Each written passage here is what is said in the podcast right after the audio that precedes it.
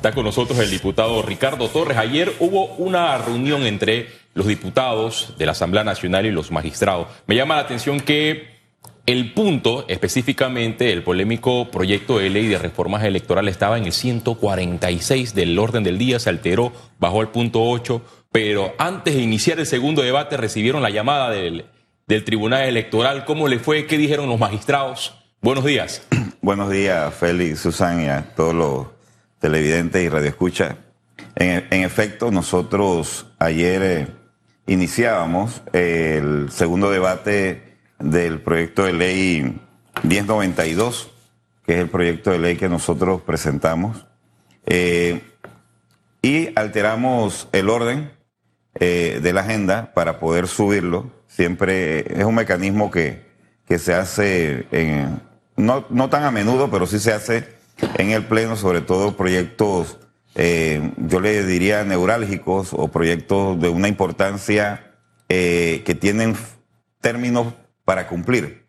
Y eh, subimos al, el proyecto 1092 al segundo debate y suspendimos la, la sesión para, para el lunes, este lunes próximo, hacer el debate de, de este proyecto, ya que recibimos una invitación de parte de los tres magistrados del Tribunal Electoral y creo que, que cuando las cosas se hacen eh, a tiempo, a tiempo, eh, es bueno y ya nosotros como proponente y como diputado de la República y otros colegas ya habíamos eh, pedido que los, que los magistrados del Tribunal Electoral se reunieran con nosotros, eh, tuviésemos una reunión para debatir a lo interno este proyecto de ley y las consecuencias que se estaban dando a raíz eh, lo que nos hizo a nosotros presentar ese anteproyecto. ¿Cuándo fue esa reunión o no, o no? La reunión fue ayer, ayer en horas de la mañana, 11 de la mañana. ¿Y cómo le fue?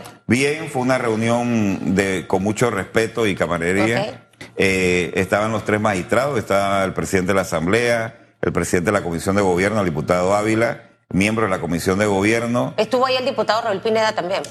El diputado Raúl Pineda no, no, no pudo estar. Ok, ahora, eh, se lo pregunto porque él de hecho estuvo en, en, el día de ayer aquí conversando con nosotros, diputado, y, y nos planteaba varios elementos e interesantes. Lo primero, que este proyecto, el 1092, precisamente que va a modificar el artículo 380, si no estoy Correcto. equivocada, del Código Electoral, eh, básicamente se da en esa intención. Félix me presentó la sustentación básicamente de la propuesta de su proyecto de ley y él explicaba mucho que esto se da a raíz del decreto, que es decreto 64 de diciembre del, 22 de 2022. diciembre. Mm. Eh, y que ustedes presentan esto, pero luego mete- yo por eso que era buen estudiante, todo me lo aprendí ayer, buenos profesores ayer.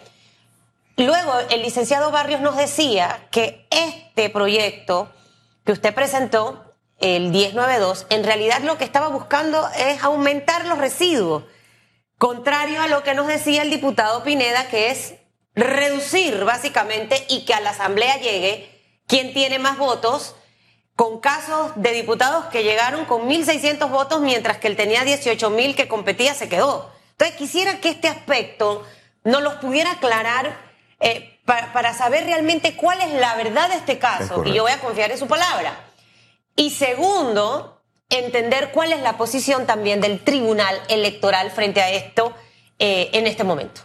Mira, Susan, yo, yo tengo que ser muy responsable con los planteamientos que hoy voy a expresar, porque a nivel nacional, esto la gran mayoría no entiende el tema del residuo del cociente y el medio cociente, sobre todo en las elecciones generales. Nosotros, a este diputado, que es uninominal, mi circuito es uninominal, no tiene nada que ver con lo plurinominal, pero yo represento a un partido, Susan, que fue el cuarto secretario del Consejo Ejecutivo Nacional del PRD. ¿Qué me motiva a mí a presentar este anteproyecto? En el Consejo Nacional de Partidos Políticos se entregó una propuesta que fue avalada por el Tribunal Electoral, porque ellos fueron los que la entregaron, donde mi preocupación al ver un distrito como San Miguelito se repartían seis residuos y salen siete diputados. Y si, y si íbamos a otro circuito como el 8-3, donde salen cinco diputados, se repartían cuatro residuos.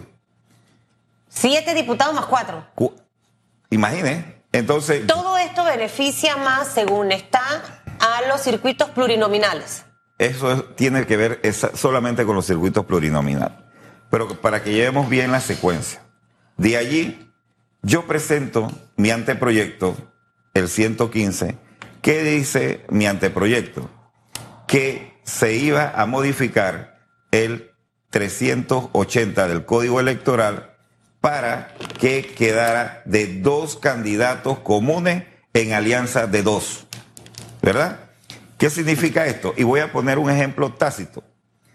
En el circuito de San Felipe, todo este sector de Curundú, Caledonia,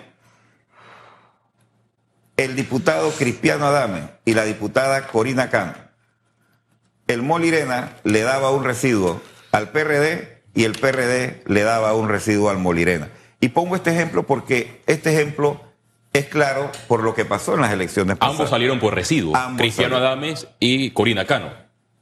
Pero yo siempre lo he dicho, Félix, ninguna elección se parece a la otra. Ahí, cuando yo presenté, porque me, me han dicho de que yo presenté este proyecto en contra de las alianzas ahora parcial de tres. Este anteproyecto, Félix, yo lo presenté el 13 de septiembre. Ni siquiera se estaba hablando de alianza O sea parcial. que esto, esto, esto viene del año pasado. No, 13 de septiembre Ah, perdón, perdón. Este ya, ya, ya, ya, ya. Ok, ok, ok. Ok, cuando se prohija este anteproyecto, se prohija el anteproyecto, obviamente sufre modificaciones, Félix, como se da en todo en, en el prohijamiento no sufrió modificaciones. Cuando vamos al primer debate, sufre modificaciones para que se pusiese una R, un candidato común por partido, ¿verdad? Prácticamente como está el artículo 380 original. Sí. Un candidato común por partido eh, que, que compita en su partido para el cociente, medio cociente y residuo, y en el partido aliado compite solamente para el residuo. Pero en la propuesta que usted presentó decía hasta dos. Hasta, En alianza, hasta dos en alianza en residuo. es correcto. Pero decía el señor. De alianza de dos. Pero decía el licenciado Y Barrio. el proyecto hablaba de uno. La, la norma electoral hablaba de uno. Por De partido. un. Un. De, un candidato común por partido. Lo ab- dejaba abierto. Allí es donde viene la interpretación que pasa de singular a plural. Y dice que el candidato común, en el, el reglamento del- de diciembre del 2022, dice que el candidato común puede estar en la última o las últimas posiciones.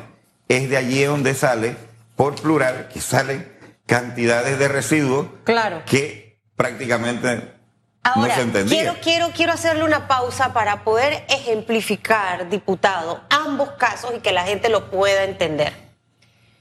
Tal cual como está en este momento, si fuésemos con esas reglas a las elecciones de mayo de 2024, la Asamblea pudiera tener más diputados por residuo en realidad Cualquier cantidad.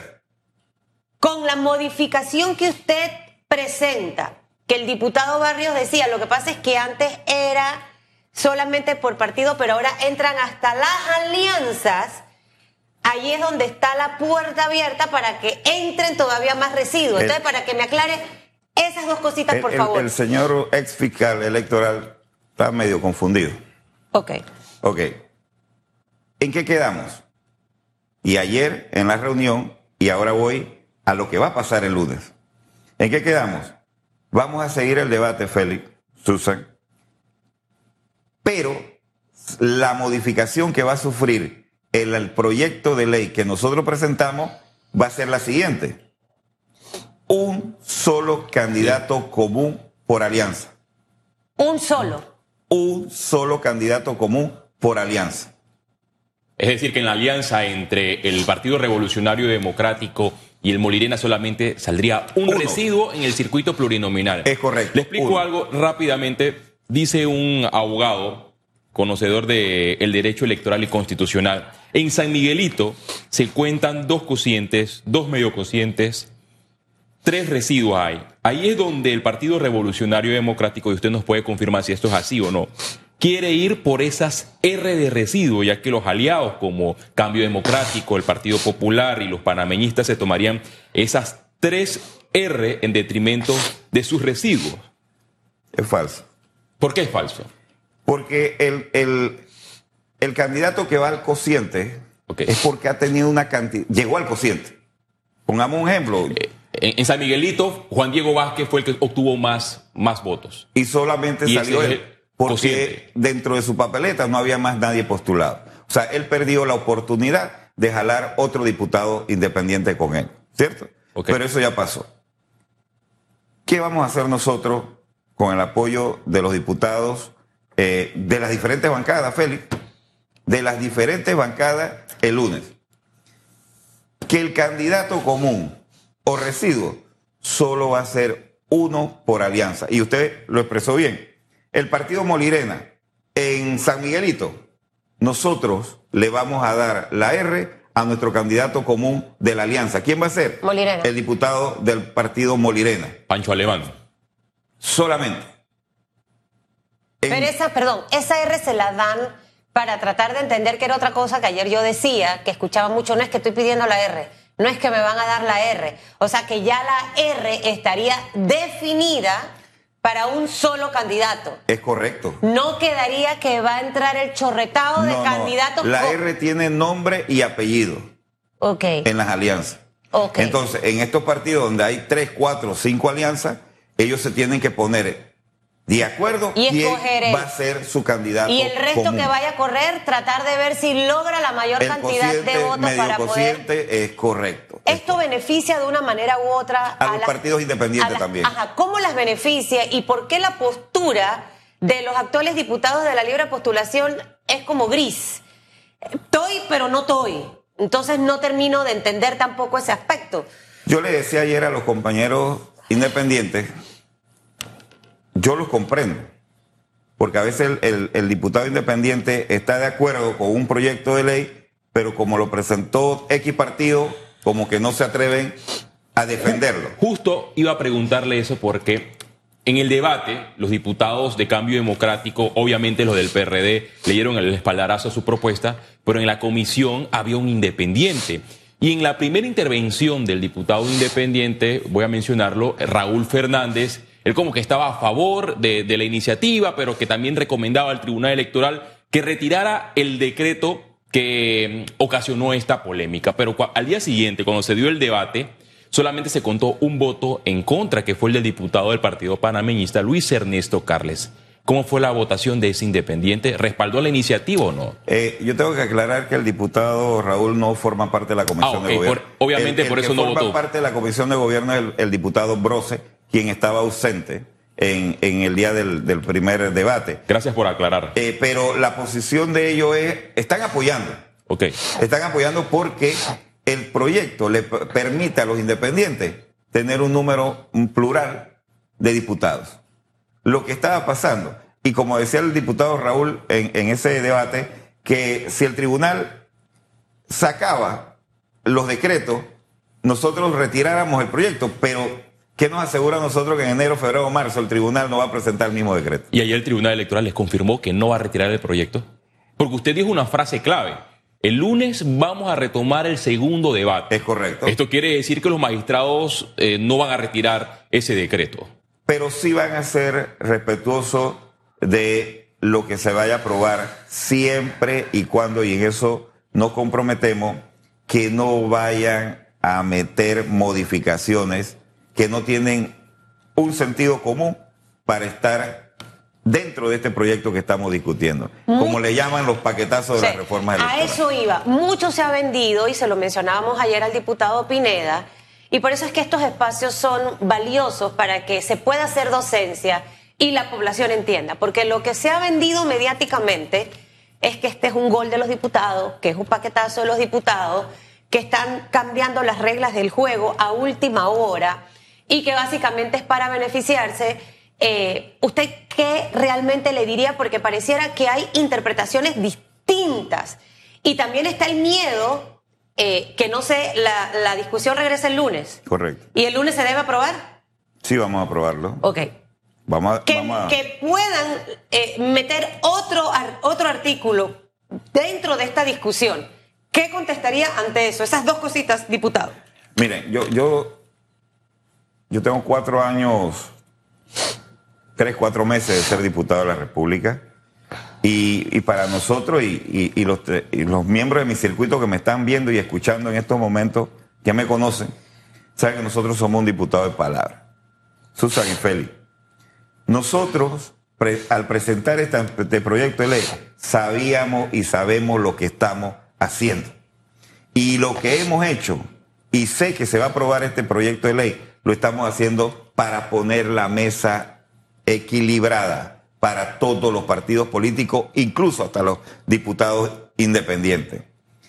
Nosotros, y hablo por nuestra bancada y por la bancada del Molirena también, no vamos a permitir modificaciones que no tengan nada que ver con la esencia ¿Sería de este solamente ese artículo? Solamente el artículo. que Puede levantar la mano Lo como podemos levantar cuando la mano y uno va la- a hacer el y juramento, con la, la bandera. frente en alto. No puedo prohibirle a los otros diputados X, Y que Claro. puedan querer pretender hacer una modificación, pero la vamos a rechazar. Hay dos camarones esperando fila. Por ejemplo, hay un proyecto de ley que busca extender el fuero penal electoral y que sería introducido en el segundo debate el, el próximo lunes. Y dos, hay un proyecto de ley y, y viene de un diputado de Cambio Democrático y que también es abogado que propone en una nueva reforma electoral la segunda vuelta presidencial cuando la misma constitución habla de que eso eh, no aplica, De- debería es reformarse la Carta Magna. Hasta la constitución dice que se le prohíbe a la Asamblea Nacional, específicamente a los diputados, expedir leyes que vayan en vía contraria a la constitución. O sea, la Asamblea pareciera que no está haciendo las cosas bien Yo en que materia no electoral. Asamblea, Algunas personas Algunos diputados. algunos diputados. Y, y vuelvo y te digo, Félix y Susan, nosotros estamos comprometidos con que este proyecto de ley llegue a feliz término, a puerto seguro, porque esto va a fortalecer las elecciones del 5 de mayo. Los magistrados ayer culminada la reunión con ustedes. Ese cruce de información muy respetuosa porque el tener opiniones distintas es parte precisamente de la democracia de la vida, ¿no? Hasta en, el hogar existen posiciones eh, muy distantes de la otra. Eh, se logró un feliz, feliz término, feliz término. Ellos eh, quedan satisfechos de que lo que se va a aprobar el lunes sea esto. O sea, ¿cuál es el feedback Sí, que, en sí realidad? queda- sí quedaron satisfechos porque nosotros eh, emitimos las reglas del juego nuestro Sí.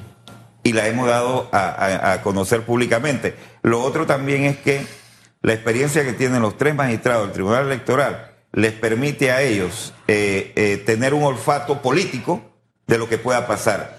Y lo que nosotros nos comprometimos también con ellos es que no vamos a aceptar ningún paquetazo de reforma ni otra eh, propuesta para seguir modificando el código. Esto es un solo artículo, Félix, Susan, que nosotros hemos discutido y vamos a llegar a feliz término con la aprobación en tercer debate de este proyecto de ley. Dicen que los órganos del Estado, tal como lo dice la Constitución, trabajan en armónica colaboración. Ya el PRD se reunió con el Ejecutivo para evaluar esta- Tenemos comunicación permanente con el Ejecutivo. ¿Cuál es la postura del Ejecutivo? ¿Le va a dar el espaldarazo con la sanción a este, a este proyecto Mira, de ley? eh, tal, tal como lo hice en armonía, nosotros en armónica colaboración hemos estado consultando, hemos estado viendo los pros, los contras, y por eso nuestro anteproyecto que presentamos el 13 de septiembre ha ido, ha ido cambiando, ha ido modificándose para llegar a una modificación estable para tener esa mesa equilibrada para el 5 de mayo. Y el, órgano ejecutivo está consciente, el señor presidente y todo el órgano ejecutivo está consciente que lo que queremos para nuestro país es que la democracia se fortalezca con una elección del 5 de mayo, que nos sintamos orgullosos de los resultados, sean cuales sean los resultados. El presidente de la República, en este caso el órgano ejecutivo, de llegar este proyecto al órgano ejecutivo para su veto o sanción, hasta ahora, ¿cuál ha sido la postura del órgano ejecutivo en relación específicamente a esta modificación? Porque hemos escuchado algunas entrevistas del candidato a la presidencia, José Gabriel Carrizo, actual vicepresidente de la República, él está de acuerdo en no cambiar las reglas del juego, del juego pero sí mantener específicamente lo que estaba antes y no eh, eh, tenerlo en una manera negativa eh, hacia la democracia. Obviamente aquí lo que va a pasar es que sí va a haber un ajuste precisamente a este artículo 380. ¿Ustedes consideran que el órgano ejecutivo va a, a sancionarlo? ¿Cuál es la retroalimentación que tienen? Mira, yo, yo a título personal, tengo que ser claro, yo, yo pienso que sí, que, el órgano ejecutivo va a sancionar este proyecto de ley, porque es un proyecto de ley tácito. Un solo candidato común por alianza. Aquí se acabó el relajo de los residuos, Félix, que querían llenar la Asamblea de Diputados por residuos. Y esto va a cambiar y va a cambiar para fortalecer la democracia en nuestro país. Esto sería para beneficiar a alguien, esto suyo no, lo que está, porque de hecho se ha hablado un poco de eso, que estas cosas se hacen porque Feli no llega. Tenemos que ayudarlo, hay que empujarlo porque no va a alcanzar los votos. Entonces vamos a meter esto para que por residuo salga. No sé, yo pensando. En política se da de todo, Susan. ¿Cierto? Y, como se da de todo, bueno, a lo mejor era para apoyar o no apoyar. Lo cierto es que el Tribunal Electoral tiene experiencia y tiene el deseo, y sé que lo van a hacer, el trabajo eh, que han desempeñado a lo largo de este proceso electoral ha sido un, un excelente trabajo y nosotros, si nos hemos equivocado, hemos hecho un alto y seguimos adelante con las correcciones necesarias. Igual lo ha hecho el tribunal y en verdad que los tres magistrados están anuentes de que la democracia y que las elecciones del 5 de mayo se fortalezcan. El ex magistrado del Tribunal Electoral, Guillermo Márquez Amado, advierte que si la norma es aprobada en tercer debate, enviada al Ejecutivo y sancionada, podría ser inconstitucional y podría demandarse ante la Corte Suprema de Justicia. El planteamiento del ex magistrado dice que cada ciudadano tiene el mismo voto y que ese voto se deposita en el, el ciudadano tiene un valor. No puede decir que un ciudadano le cuenten el voto dos o tres veces y con esa fórmula que se está promoviendo se va a contar el voto dos y hasta tres veces. ¿Es así o no es así? No es así. No es así y, qué lástima que, estos programas tienen un, horario, un tiempo, pero nosotros nos podemos sentar y explicar cualquier cantidad de tiempo para esto. Eh, lo, lo, que pasa, Félix, que se ha quedado con el con el pensamiento o con el, el, el, del cuco, el cuco de las elecciones, que cuentan los votos para residuos hasta tres, cuatro veces. Bueno, con esto que se había presentado se iba a contar hasta cinco o seis veces. Hay que ser claro. Y nosotros estamos siendo claros con nuestro proyecto de ley que el lunes seguiremos, vamos a empezar el debate y vamos a recibir los comentarios en altura, con mucho respeto y vuelvo y le digo, nosotros el lunes estamos proponiendo un candidato común por alianza. Eso es todo. Un solo candidato común por alianza. Los magistrados del Tribunal Electoral sí, van a perdón, participar. Si son dos partidos de alianza, sería uno y uno. No solamente uno. Uno, uno. aunque esté eh, Molirena y. PRD, es uno. Ok. Y usted lo puso claro. En el caso de San Miguelito, el, el PRD le da el candidato común al partido Molirena. Okay. Y ese es el candidato común. Donde hay más de dos, tres eh, partidos políticos, se tendrán que poner de acuerdo quién va a ser su candidato común. Actualmente, en la alianza que estableció en las elecciones del 2019, y antes de preguntarle si los magistrados van a confirmar la asistencia al segundo debate el próximo lunes, en San Miguelito, por ejemplo, el diputado del PRD, Leandro Ávila, en la alianza que estableció este partido con el, con el, Molirena, el Molirena, salió por eh, residuo. El señor Francisco Alemán también sale por residuo. Y si la memoria no me falla, eh, la diputada Ixia Atencio del Partido Panameñista también sale por residuo. Con esta nueva fórmula, Francisco Alemán y Leandro Ávila, ambos no podrán salir no por residuo. No podrán salir por residuo. Solo uno. Solo uno. Al que le den el partido la candidatura común es que genera suficacia que diputados que hayan salido por residuo estén defendiendo la iniciativa. Porque ahí donde eso... advierten mucho y que, que, hay que tener cuidado y entre línea lo que puede presentar la Asamblea Nacional. Eso es bueno y, y, usted va a estar en el debate, porque usted siempre está en la Asamblea y va a estar pendiente y, y ya verá que el lunes los diputados vamos a defender la propuesta del candidato común por alianza.